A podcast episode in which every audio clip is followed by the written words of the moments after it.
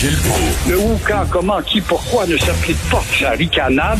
Parle, parle, parle, genre, genre, genre. Gilles Proulx. C'est ça qu'il manque tellement en matière de journalisme et d'information. Voici le commentaire de Gilles Proulx. Gilles, vous le croirez peut-être pas, mais quand j'étais petit, quand j'étais jeune, il y avait des joueurs québécois au sein du Canadien de Montréal. Je me souviens. Là. le Canadien de Montréal, il est à 70 québécois et il a atteint la gloire. Et depuis ce temps-là, c'est une équipe de russo-américains et euh, qui ne gagne pas. faut quand même rappeler ça à tous ces tordus qui disent à talent égal, on va choisir le talent avant autre chose. Alors ce matin, ma pensée va justement vers Guy Lafleur. Oui. Euh, tu t'en rappelles, on en a parlé il y a quelques semaines avec lui, avec force et détermination, il va s'en sortir, et qui disait justement, il rappelait cette belle époque où il y avait un noyau des nôtres, une camaraderie très intense, une amitié, et les résultats étaient là. Alors là, on peut se demander que c'est clair qu'au Centre Bell, l'œuvre de déquébécisation du Canadien se poursuit. Et euh, quels que soient les commentaires à la menthe des grands experts d'estrade, tu connais pas ça, tu es pro, de quoi tu te mêles? Je sais que les gars ont deux jambes aussi musclées que les jambes d'un autre joueur, puis ont deux patins, puis sont capables de jouer. Alors le Canadien choisit zéro Québécois, malgré huit talents de la Ligue junior majeure du Québec. Et ces huit talents-là vont devenir justement des joueurs prédominants. C'est drôle, tous les joueurs qu'on refuse, on remarquera qu'ils deviennent des joueurs prédominants dans leur équipe respective à l'extérieur. C'est drôle aussi, Jeff Molson, au lendemain, quand il a réacheté le Centre Bell, disait, va falloir québéciser l'équipe du Canadien. C'est drôle, Serge Savard, un fin connaisseur, avait dit, va falloir québéciser l'équipe du Canadien si on veut créer un attrait. C'est drôle, Guy Lafleur, pas plus tard qu'il y a trois semaines, parlait justement de cette période, et on le sait, ils ont raison, ces gens-là, puisque depuis ce temps-là, l'équipe russo-américaine et canadienne ne gagne pas. Ben oui. Alors, vive les Américains, vive les Russes, et puis qu'on appelle ça encore les Canadiens de Montréal. Parce que là, il y a des gens qui me disaient, là, ouais, ouais, ouais, mais qu'est-ce que ça donne d'avoir des Québécois? L'important, c'est qu'ils scorent. L'important, c'est qu'ils gagnent. On s'en fout de quelle langue ils parlent. Ben oui, mais là, ils gagnent pas. Fait que tant qu'à scorer dans nos buts euh, en, en parlant russe ou anglais, j'aime mieux scorer dans nos buts en parlant québécois. Tant qu'à faire. Premièrement, mais par rapport à ça, quand tu parlais Québécois, ils gagnaient. C'est ça le- la maudite histoire. Et les joueurs qu'on laisse aller, ils deviennent des bons joueurs ailleurs. Ils voient pas ça, eux autres, ces, ces grands experts de strade qui se font la gueule dans les antennes de radio puis de télévision. Pas ça, autres. Donc, la sentence là, qui a été euh, donnée à Éric Lapointe, c'est un peu n'importe quoi. Exactement, la caricature de la justice, la justice bonbon, pointe à l'horizon, encore une fois. Éric Lapointe braille, regrette, s'excuse d'avoir malmené une jeune fille, et voilà que l'avocat beau parleur va réussir, il s'appelle Jacqueline Turcot, va convaincre la couronne il convainc la couronne de lui accorder un sauf-conduit avec un sans dossier. Mais c'est incroyable. Vous n'avez qu'à dire que, encore une fois, vous le regrettez, vous lâchez des lames de crocodile et hop, le tour est joué. Alors, on va euh, fournir la même formule à Éric Salvaille et à Gilbert Rozon quant à Yette, et on se demande pourquoi on ne rit pas ou on rit de la justice du Québec. Pense- Pensez-vous que la, la célébrité d'Éric Lapointe a joué dans la décision de la couronne de s'entendre avec euh, les avocats de la défense? Sans doute, mais tu sais, un élément de ce poids-là, quand même, qui, qui soit célèbre, puis qui soit un rocker, puis qui a attiré des foules, est-ce que le poids économique euh, représente en tout cas une proportion plus importante que celle d'avoir malmené une jeune fille? Si je comprends plus, là.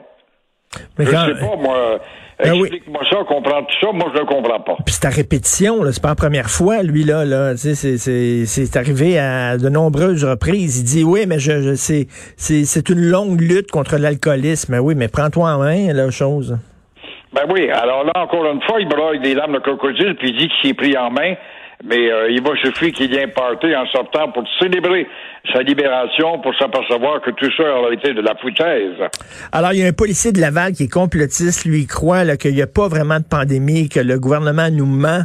Euh, la question qu'on se pose, on va en parler un peu plus tard dans l'émission avec François Doré, ancien, François Doré, ancien policier, est-ce que les policiers ont droit à leurs opinions personnelles? Premièrement, première question capitale, et euh, nul doute que la pandémie atteint aussi le cerveau des policiers. C'est facile d'atteindre certains euh, cerveaux de policiers, pas tous, mais quand même. Alors, pour Maxime Ouimet de la police de Laval, avec nombre d'années d'expérience, euh, va dire, lui, là, que la maladie n'existe pas. Mais c'est pas possible. Que le masque, on s'en fout. Alors, voilà un bel exemple qui vient d'en haut. Ça vient d'en haut, ça, un policier dans la hiérarchie, c'est haut quand même. Et il parle même de magouille euh, pour faire peur au monde. Ça se peut pas d'entendre ça. Alors, euh, comment peut-on euh, recruter des gars de même puis dire tu vas être sérieux dans ton professionnalisme?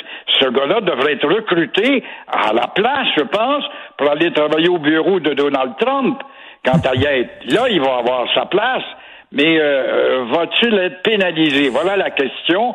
Euh, ben là, ça va dépendre, évidemment du flot de larmes de crocodile qu'il va déverser euh, devant le, la juge ou la juge à Laval. Alors l'exemple vient d'en haut, euh, c'est pas toujours vrai. Et la question qu'on peut se poser aussi, c'est que comment ce gars-là va faire pour euh, renforcer la loi, pour faire respecter la loi alors qu'il n'y croit pas lui-même? Alors, en attendant, on le met à l'intérieur, puis il va coller des thèmes, puis il va jouer avec des tampons, puis euh, ça va passer. Il va reprendre ses droits, puis son plan de pension, par voyons. Qu'est-ce que vous pensez de ça, vous, la gang de Kouanen, ceux qui pensent que les démocrates détiennent des enfants attachés euh, dans des sous-sols de pizzerias, puis qu'on peut se faire venir des enfants, là, y a ces, ces pizzerias-là qui sont dans un réseau de pédophiles. Mettons, si je demande une pizza numéro 10 avec euh, pepperoni euh, et ananas, finalement, ils vont m'envoyer, c'est un code pour, euh, pour dire, envoyez-moi un enfant de 10 ans. C'est complètement débile. Comment ça fait qu'il y a des gens qui croient à ça? C'est complètement débile. Je me rappelle très bien quand j'étais jeune, c'était d'autres sortes de bonbons. Nos parents disaient méfiez-vous des gens qui vous offrent des nananes ou encore des bonbons. On nous attirait les enfants avec des bonbons. Puis comme c'était un vieux, l'autre bord de la rue, qui était plus vieux que nous, il nous impressionnait. C'était une autorité après tout. Et certains d'entre nous tombaient dans le panneau pour aller finir dans la tourelle pour s'amuser avec le zizi de monsieur. Euh, ça, ça a été courant puis dénoncé. Sauf que la police était moins interventionniste dans ce temps-là. Mais maintenant, on a trouvé que les odeurs peut-être plus d'effet sur le nez des enfants en utilisant la pizza. Veut-on faire de la publicité pour une marque de pizza en particulier? Je ne sais pas. Mais ça te démontre comment le débilisme euh, s'élargit, s'agrandit, s'institutionnalise parce qu'on est dans un pays laxiste ou encore une fois, là, je suis un fasciste, c'est clair, que le coup de pied dans le derrière et la matraque ne servent à rien, ne servent pas du tout. Ben, c'est ça que ça donne. Merci, Gilles. On se reparle demain. Merci beaucoup. Au revoir.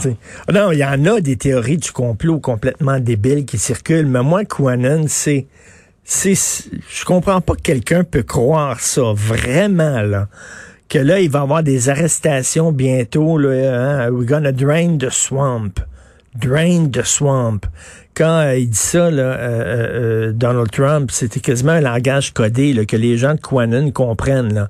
On va, on va faire le ménage, on va toutes les arrêter, toute la gang de l'establishment financier qui participe à un réseau de pédophiles international dans des sous-sols de pizzeria. C'est, le, le fait que quelqu'un peut croire à ça, tellement qu'il va s'armer pour aller libérer des enfants qui, selon lui, est convaincu, sont détenus dans des sous-sols de pizzeria. Ça démontre que nous vivons dans une période complètement confuse et totalement trouble. Et mettez en plus le confinement avec tous les problèmes de santé mentale que ça peut apporter. Puis ça, c'est le, le cocktail Molotov euh, parfait euh, pour euh, ce genre de débordement-là.